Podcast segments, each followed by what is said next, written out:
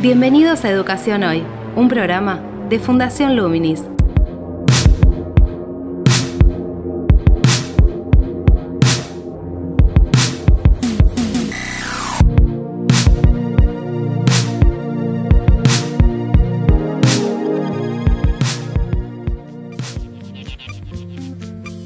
Hola, ¿qué tal? Soy Gabriel Torre y estoy dando comienzo a Educación Hoy, el programa que hacemos desde Fundación Luminis, abordando diferentes temáticas de educación en Argentina y en el mundo. En el programa de hoy vamos a continuar indagando sobre las diferentes medidas y diferentes enfoques que tienen los ministerios de educación de algunas jurisdicciones. Ya lo hicimos con Ciudad de Buenos Aires, el podcast pasado, entrevistando a Lucía Fesed, la subsecretaria de Coordinación Pedagógica. Y en el día de hoy vamos a entrevistar a Walter Grahovac, ministro de Educación de la provincia de Córdoba. La idea es poder contrastar cuáles son, como decíamos, los enfoques, las medidas, las prioridades que visualizan en una situación que de alguna manera es excepcional en el sentido de que cualquier ministro, sea de la cartera que sea, puede recurrir a una memoria histórica, una memoria institucional en relación a lo que han hecho otros funcionarios en su mismo cargo en décadas pasadas, en años anteriores, en una situación similar. Dado que esta situación, como decíamos, es excepcional por no haber referencias previas y lo más cercano tal vez haya sido la gripe, aviar en el año 2009, con todas las, distancias que hay en relación a la tragedia de una pandemia mundial como, como en este caso, eh, se hace muy difícil que un funcionario pueda contar justamente con, con referencias para poder intentar visualizar problemas comunes y soluciones que se hayan intentado llevar adelante para resolver esos problemas. Así que de alguna manera cada funcionario no puede más que intentar mirar qué es lo que están haciendo otros ministros de su misma cartera, tanto en, su propio país como en otras partes del mundo, un poco al mismo tiempo, ¿no? Porque todos estamos viviendo en todos los países prácticamente lo mismo. Más allá de que podemos ver si en el hemisferio norte, en Europa, en Estados Unidos, suceden algunas cosas antes que, que aquí. Así que entonces les propongo que, que avancemos con esta entrevista para poder indagar un poco sobre aspectos que tienen que ver con la organización de los grupos, con el uso de la circulación de los espacios, con el traslado y salidas de las escuelas, con el acompañamiento pedagógico a los docentes, el acompañamiento psicoemocional a docentes y alumnos. Les recuerdo también que en relación a esta situación para la cual no hay referencias previas, seguimos intentar brindando algunas, abriendo un espacio de reflexión y de orientación a través del ciclo de webinarios Educar en Red hacia una metodología híbrida en el que intentamos a través de convocar a diferentes especialistas poder, como decíamos, brindar orientaciones pedagógicas concretas para trabajar en el contexto del aula presencial y en la virtualidad. Pueden consultar los webinarios disponibles e inscribirse en nuestro sitio web de Fundación Luminis, www.fundacionluminis.org.ar y buscar allí las diferentes alternativas de estos cinco webinarios que estamos dando en el mes de febrero y marzo. Ahora sí, les propongo que avancemos con la entrevista. Actualidad en Educación Hoy. ¿Cómo están pensando en la provincia de Córdoba, en el regreso a la presencialidad, la unificación del ciclo 2020-2021 en cuanto a aprendizajes que ha quedado inconclusos o, no se han llevado adelante con toda la profundidad que era necesario? En eso hay dos planos el plano más urgente que es de aquellos estudiantes que finalizan la escuela primaria los que estaban finalizando el secundario, dado que pasan a otro nivel. Allí el abordaje de los contenidos pendientes se va a realizar a partir del 19 de febrero hasta el 31 de marzo para el, efectivo regreso de todos ellos para pasarlos de primaria a secundaria y de secundaria a nivel superior para quien decida continuar sus estudios. Y con el resto de los estudiantes que, que no egresan en, el, en la corte 2020, bueno, eso se va a ir abordando de acuerdo a las situaciones diversas que existen. No hay una sola posibilidad de definirlo porque depende de la zona, de las condiciones este, sociales, geográficas, en el caso de la provincia de Córdoba, que es tan extensa y, bueno, tiene tantas variantes de escuelas. Entonces, allí mm, los docentes, a partir de la evaluación formativa que se fue haciendo durante el año 2020, seleccionarán los temas y lo irán desarrollando de acuerdo al programa actual en forma conjunta con contenidos del año 2021, cuando es posible, y si no, por separado ahora en el arranque de las clases el primero de marzo. Eso lo planifican todo en un contexto basado en la presencialidad fundamentalmente. Para nosotros la presencialidad es fundamental por la razón de que los docentes nos formamos y tenemos nuestra mayor expertise en la presencialidad y más allá del eh, gran esfuerzo que se hizo durante el año 2020, que nosotros reconocemos, agradecemos y, nos sentimos orgullosos de lo que hizo la docencia abrazando esta herramienta de lo remoto con sus diversas posibilidades para mantener el vínculo pedagógico. Pero sí, lo que estamos pensando es que en el momento y en la situación de mayor expertise lo tenemos que aprovechar al máximo, que es en la presencialidad. Y todo lo que sea remoto, sea virtual o con otros mecanismos o con otras herramientas que funcionen como un apoyo a lo que se vaya dando en la presencialidad, por lo menos en las materias troncales, en aquellas que son estructurales en cada nivel y probablemente poder avanzar con algunos otros contenidos en otras disciplinas. Pero la gran apuesta es a que el docente en el momento de la presencialidad pueda aprovechar ese contacto y profundizar los temas, arraigarlos y luego, bueno, dar ejercitaciones, profundizaciones o ampliaciones temáticas para el momento de los remotos. ¿Cómo están pensando la organización, tanto en, en cuanto eh, la división de los grupos, el uso de los espacios de acuerdo a las características edilicias de cada escuela, me refiero a orientaciones generales o si han podido particularizar también en relación a, por ejemplo, a las escuelas estatales. Supongo que determinadas escuelas construidas en cierta época tienen determinadas características edilicias diferentes a otras. Digo, si han brindado como alguna serie de orientaciones específicas en relación a, a ese uso de los espacios, a la circulación y a la división o no de los grupos de alumnos. ¿no? Miren, esos protocolos son iguales para todos. No hay una diferenciación. Lo que ocurre luego es la necesaria adaptación, como usted bien lo señalaba, a cada escuela. Depende del edificio, la región, bueno, muchas variables que son las que se van a operar una vez que los docentes regresen a las escuelas. Nosotros lo que damos es un criterio general, espacio donde haya que mantener un metro y medio de distanciamiento, el tipo de circulación, eh, las prioridades en cuanto a sanitarios, aireación, presencia de elementos de higiene para todos los estudiantes y para los docentes, que es lo general. Luego va a depender, nosotros tenemos escuelas de 100 alumnos, escuelas de 200, escuelas de 500, escuelas de 1000, escuelas de 2000 alumnos. Bueno, va a depender de matrícula, capacidad edilicia, horarios, para, por ejemplo, producir ingresos a la escuela sin aglomeración y riesgo de contacto, lo mismo con el egreso o el uso de los recreos. Todo eso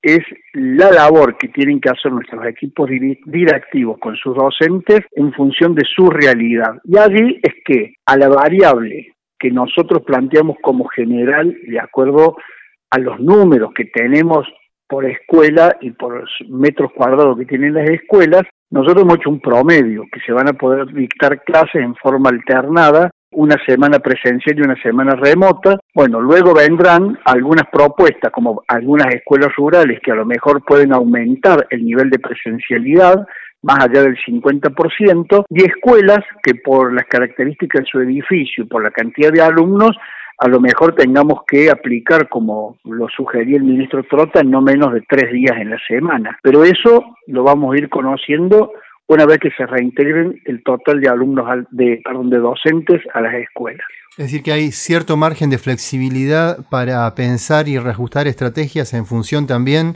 de las situaciones que se vayan dando dentro de, de los diferentes espacios, de las diferentes escuelas. Sí, sí, por supuesto. Mire, el mejor sistema educativo en términos, digamos, de, lo que uno podría imaginar, es poder tener normativas comunes, muy generales, muy básicas de garantías para el cuidado y luego la adecuación a cada institución. Ahora, si nosotros no lo dijésemos a esto, ocurriría lo mismo, porque nosotros no podríamos imponer una norma general en un lugar donde no se puede realizar. Entonces hay que confiar y nosotros confiamos en los equipos directivos, sean supervisores, directores, de los docentes que van a hacer la mejor propuesta, que además ya lo hicieron durante el 2020, porque en el 2020, donde hubo que enfrentar una situación inédita, donde no había experiencia previa, las instituciones fueron diseñando, aprendiendo y luego aplicando con los alumnos distintos, distintas estrategias de vinculación pedagógica. Así que en eso tenemos la tranquilidad de que un cuerpo docente con conciencia, profesionalizado y que, y que trabaja para siempre adaptar las pautas generales a su realidad local. Y, en ese sentido, en cuanto a lo que se fue pensando y haciendo en el 2020, pero también ya sobre la segunda mitad del año, vislumbrando la posibilidad de una vuelta a la presencialidad, que en muchos casos se, se frustró el año pasado, ¿no? Pero sí se, se hacía este, mucho más sólida en el comienzo de este año la posibilidad de modificar eh, espacios edilicios, ¿no? Hacer una ventana en, alguna escuela que no la tiene, o modificar el, techo, o sacar el techo de, un patio que estaba techado, de acuerdo a, a esta situación. ¿Es viable? Se lo pregunto desde la gestión concreta, ¿no? Digo, más allá de si a veces están los fondos o no, también la posibilidad de viabilizarlo en cuanto llegara en término, en que quede bien hecho, en que responda a las necesidades reales de esa escuela. ¿Cómo se ve eso desde el lugar de la gestión? Y lo pregunto porque muchos periodistas y también otras voces hacen críticas en ese sentido. Sí, porque no se conocen las escuelas muchas veces. Primero, una escuela sin aireación, si existe, porque en alguna urgencia se pudo haber resuelto utilizar un espacio que no fue construido como aula para que haga las veces de tal, pueden existir, sin lugar a dudas, pero no se puede construir un aula sin aireación. No se puede construir un aula sin luz. Entonces, que haya cosas distintas puede ser, pero son la excepción. Y luego, le aseguro, nosotros no vamos a levantar techos, ni no, eso no se me ha presentado en todos estos años una sola vez un caso similar. Está bien, no hubo pandemia antes, pero levantar el techo de un patio, la verdad que no lo veo. Nuestras escuelas en general tienen patios abiertos, así lo exige la normativa de arquitectura escolar, Sinceramente, creo que los edificios escolares fueron construidos con la sabiduría de ser espacios que aglutinan gente. Es muy difícil cambiar, uno podría, sí, abrir una ventana si no la hay, generar una aireación, tenemos que garantizar que funcionen bien los sanitarios, que haya agua potable. Lo otro, si existe, en el caso de Córdoba tenemos el músculo eh, preparado para poder responder con inmediatez a estas situaciones. En el caso de nuestra provincia son 3.400 edificios escolares, la mayoría de ellos atendidos por intendentes y presidentes comunales a los cuales la provincia le envía fondos para el mantenimiento de las escuelas, así que hay una cercanía para el abordaje de estos temas muy grande. Pero sinceramente no he escuchado, por lo menos el día de hoy, de que una escuela necesite no sé, que le abramos una ventana. Y en relación a en las ciudades, ¿no? El ir y el volver de la escuela, digamos, hay una cuestión logística también que si bien sucede por fuera de la escuela, es parte del ciclo que las escuelas generan en las diferentes comunidades, ¿no? En los ámbitos urbanos, ese, ese ciclo implica también la circulación de un montón de gente, adultos y menores, en un mismo carril, si se quiere, en una misma franja horaria, con otra gente que, que va a trabajar, por ejemplo. Y eso implica un riesgo en esta situación. ¿Cómo piensan esa situación? ¿Qué orientación están brindando? No, discúlpenos, pero en eso nosotros no te... el Ministerio de Educación no puede organizar el sistema de transporte. No, pero en la división de los grupos también, o división de horarios, en llegadas. Digo, eso es algo que la escuela internamente lo puede organizar. No como suben al micro la distancia dentro de un colectivo, no estamos hablando de eso. Ah, bueno, claro, eso por eso digo, tenemos tantos edificios porque en general en cada localidad y en, en los barrios hay escuelas.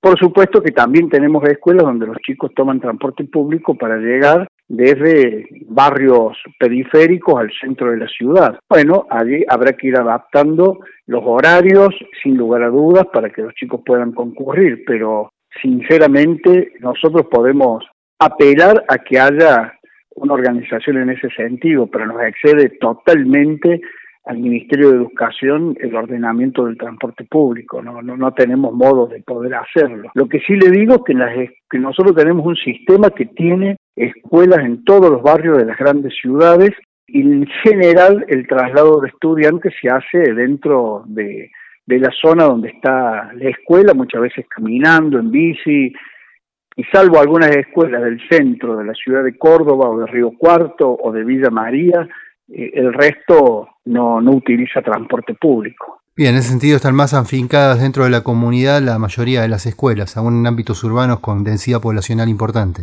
Es lo que intentamos, es lo que es lo que intentamos. El viejo modelo de grandes escuelas que concentran a miles de alumnos con, bueno, razones que en otra época se argumentaban como las mejores. Bueno, algunas de esas escuelas tenemos en Córdoba, pero nuestra política ha sido generar escuelas cerca de donde viven los estudiantes para evitar este traslado permanente, porque además el traslado es uno de los factores que condiciona por lo menos en la escuela secundaria, la permanencia dentro de las escuelas, más allá que Córdoba tiene el boleto educativo que es gratuito, pero siempre los sistemas de traslado pueden ser un, motivo de abandono escolar o desalentar la presencia en el aula.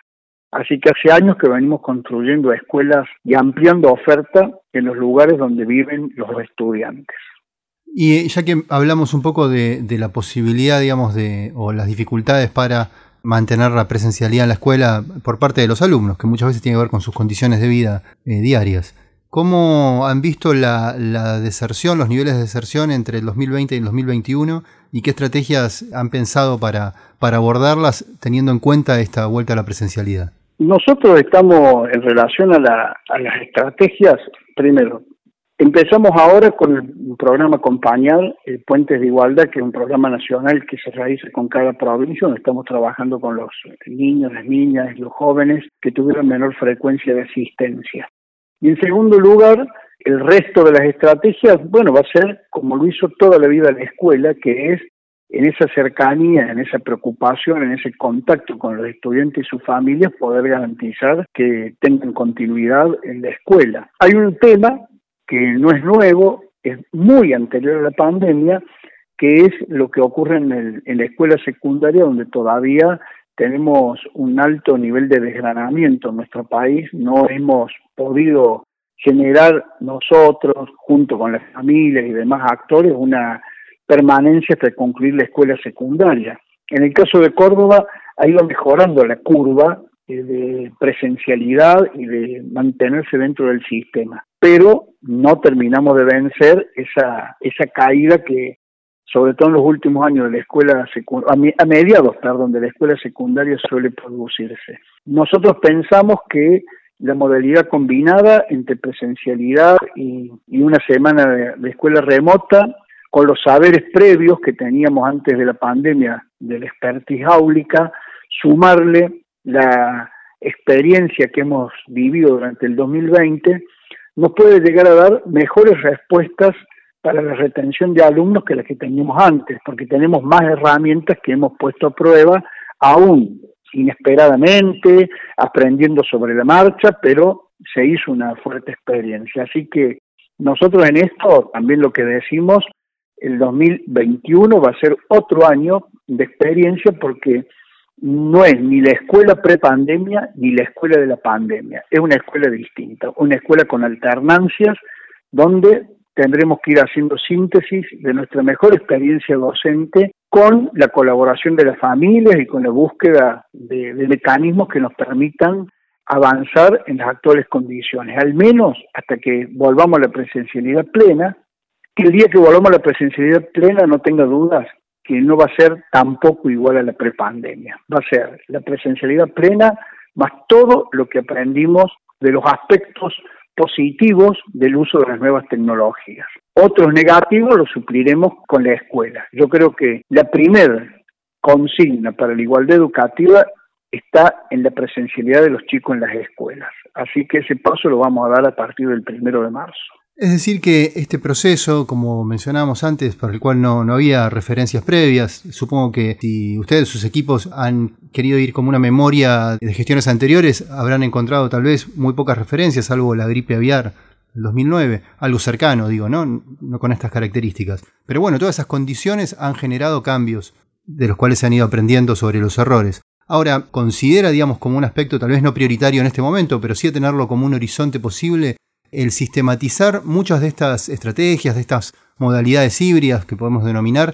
pensando en, futuros cambios de tal vez una escuela secundaria, por ejemplo, para trabajar justamente estrategias que aminoren un poco el desgranamiento, ¿no? Más allá de que a veces tiene que ver con condiciones socioeconómicas. Digo, ¿podemos trabajar en, en focalizar la sistematización de las buenas experiencias para pensar un cambio en la escuela secundaria, un cambio de modelo? Totalmente, sería un gesto imperdonable no aprovechar esta experiencia para producir un nuevo saber en torno de las prácticas escolares. No tenga dudas que, como usted dice, lo tenemos que sistematizar, hay que investigarlos, hay cosas que muchas veces se fantaseó que podían funcionar bien y en la práctica hemos visto que no funcionan, y otras que a lo mejor son buenas ideas, pero que si no tenemos soportes previos, no solo de lo tecnológico, sino de la formación docente para, y de la institución educativa para aprovechar los aprendizajes de las nuevas tecnologías, no van a funcionar. Así que hay que aprovechar esta circunstancia para que esta inmersión no buscada, pero que le hemos tenido que vivir, aprender de ella, porque todo lo positivo que hay, y hay cosas positivas, como esa relación con los estudiantes, la posibilidad concreta de llegar con nuevos materiales, me parece que eso va a quedar ya incorporado en el sistema educativo, como va a quedar incorporado en otras actividades el uso de la tecnología para mejorar la capacidad de trabajo. Así que en ese sentido hay que caminar y nosotros que veníamos de una fuerte experiencia de estas características en el nivel superior, en la formación docente continua, bueno, ya teníamos algunas herramientas a las cuales les tenemos que sumar, por ejemplo, en escuela secundaria y en escuelas primarias, un componente importante, sobre todo en el ciclo superior de la escuela primaria, nos está permitiendo empezar a sacar conclusiones, reorganizar la formación docente en los institutos de los profesorados para aprovechar estas nuevas herramientas para fortalecer la escuela, que son los mecanismos digitales. Eso hay que hacerlo ahora, así que simplemente afirmo que su pregunta y su planteo lo compartimos y nos parece que es el camino a seguir. Seguirá dando en la formación docente habrá que enfocarlo también allí, como, como mencionaba recién. Ahora, hizo énfasis en, la cuestión del uso, de la apropiación, las estrategias también particularizadas a través de, los recursos digitales, ¿no? de las tecnologías. Pero también se, ha visto en este proceso, y tal vez sea un factor para, trabajar o tener en cuenta en, la contención de los alumnos para que no, no deserten o se, provoque un desgranamiento, las cuestiones de, la contención emocional. En ese sentido, ya que se ha vivido un año muy complejo, de, de momentos de encierro, este, de, dificultades socioeconómicas, de convivencias forzadas, también con todas las problemáticas que eso, que eso implica. Todo eso va a aflorar en las aulas, muy posiblemente en, la convivencia cotidiana eh, entre los alumnos y con los adultos también, con los docentes. ¿Qué tipo de estrategias han pensado en función de, generar una contención tanto para, para, alumnos como para docentes, para orientar a los docentes para contener a los alumnos, como para trabajar con los docentes en, en esas situaciones de problemas para los cuales tal vez tampoco había muchas referencias previas? Para eso están nuestros equipos de los EPADE, como se conocen en Córdoba, que son estos espacios de apoyo a las escuelas que donde se reúnen profesionales de otras de otras áreas que no son la educativa, que vienen desde el sector del trabajo social, la psicología, la psicopedagogía, solo por nombrar algunos, que asesoran y apoyan a, los, a las escuelas. Así que en eso, mire, la pequeña experiencia que hemos tenido hasta ahora de acompañar es que todo toda esa situación de tensión que a veces se ha vivido por el aislamiento, tensión personal, familiar y social, en la escuela encuentran una rápida canalización positiva porque la resocialización, el encuentro con las compañeras, los compañeros de curso, de grado, de división, y cara a cara con los docentes, docentes que están esperando a sus alumnos, la verdad es que ya actúa como un elemento integrador y cuando empiecen a haber algunas dificultades serán estos equipos los que asesoren a los docentes cómo, cómo trabajar. Lo que sí le aseguro que la escuela no va a pasar a ser un consultorio clínico de estos casos. Hay una gran confusión en la sociedad de creer de que la escuela puede resolver una situación clínica. Lo clínico, el sistema de salud. La socialización educativa sí nos corresponde a los docentes. Lo otro, bueno, habrá que advertir, derivar, convocar a los especialistas y a los profesionales que atiendan las cuestiones clínicas. La escuela eso no lo puede hacer, no lo debe hacer porque tergiversaría el sentido de su función.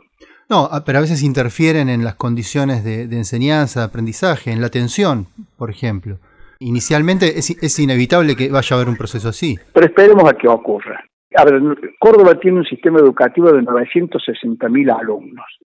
Veamos cuánto es el porcentaje, lo que necesitan, cuando haya casos, a lo mejor los problemas de atención no tienen que ver con la pandemia, a lo mejor sí, desconozco, pero no tengas duda que no va a ser un problema que pueda resolver un docente. Un docente puede tener estrategias, integrar, pero ahí va a requerir un apoyo profesional. Ese apoyo profesional lo tienen que brindar los profesionales de la salud.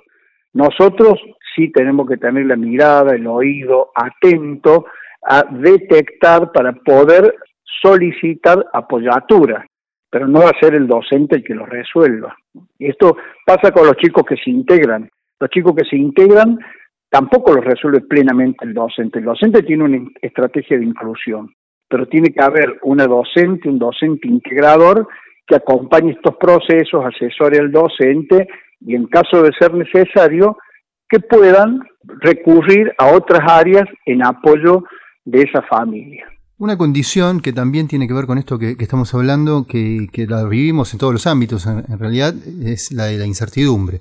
Y en el caso del sistema educativo, esa incertidumbre se puede eh, concretizar en cuanto que tal vez eh, por un rebrote haya que volver a, una virtualidad un 100%.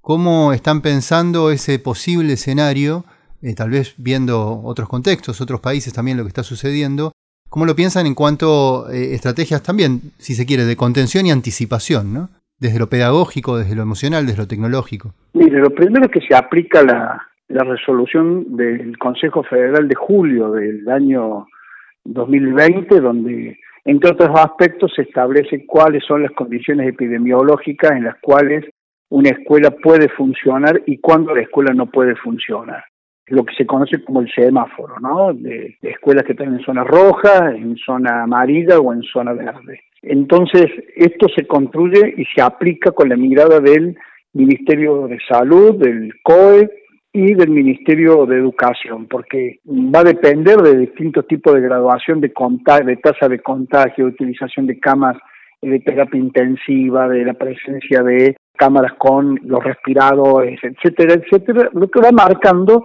bueno, el riesgo epidemiológico. Pero en principio nosotros estamos pensando hoy que en Córdoba hoy no tenemos localidades en zona roja donde no se pueda volver. De existir algún brote, bueno, se verá la situación de la región y el lugar donde se hizo ese brote. En la medida que no se expanda territorialmente, donde se aplica una restricción de circulación de personas, será en el lugar donde estuvo el brote, no en toda la provincia. Entonces, allí eh, la decisión no la tomamos solo, sino que la tomamos con la autoridad educativa. Y en relación al resto, mire, yo le voy a ser absolutamente honestos. Hoy estamos principalmente preocupados de ver cómo garantizamos la presencialidad. Para el caso de que haya restricciones, ya tenemos la experiencia del año 2020, Córdoba está comprando y espero que nos puedan llegar porque hay bastantes dificultades con la importación, unas 100.000 notebooks para poder reforzar a las instituciones educativas, en particular las que tienen a niñas, niños o jóvenes en situación de vulnerabilidad social, que las tenemos muy identificadas, muy localizadas. Entonces allí podrá funcionar el comodato de la escuela alguna familia de dispositivos digitales para que no pierdan la posibilidad del contacto pedagógico, distintos mecanismos, pero a fuerza de ser sinceros, uno puede tener sobre la mesa un montón de previsiones, pero hoy la prioridad es que podamos volver a la presencialidad. Es la única herramienta de igualdad de oportunidades, es la presencialidad en la escuela. Ahí se diluyen las diferencias de cuna, la diferencia social, si un chico tiene o no tiene equipamiento, porque la escuela sí lo tiene, si un chico o una chica no tienen biblioteca, en la escuela sí la tienen, si una mamá, un papá, un tío, un abuelo tienen un corto recorrido académico y no lo pueden acompañar a su a, la, niña, al niño o al joven en su actividad educativa en la casa, en la escuela está la profesionalidad de los docentes. Entonces, hoy nuestra prioridad es esa. si tenemos que volver al aislamiento, bueno, aprovecharemos lo que podamos construir durante la presencialidad y la experiencia del 2020 para paliar esa situación, pero ya sabemos también que esa situación no es permanente, a lo mejor dura 15 días, un mes, hasta que se controle el brote y luego podrán volver los estudiantes a las escuelas. Creo que la perspectiva de mayor flexibilidad y mayor reconocimiento de que ni bien haya condiciones del semáforo amarillo, podemos volver a las escuelas en las condiciones de seguridad y cuidado que debemos tener. Este es un año donde vamos a tener que apelar más que nunca al espíritu colaborativo, de cooperación, de solidaridad entre la familia, los docentes, porque aunque los docentes recuperemos ese territorio que tanto conocemos, que es el aula, va a haber una parte que va a estar fuera del aula. Ese momento va a ser importante el acompañamiento de la familia.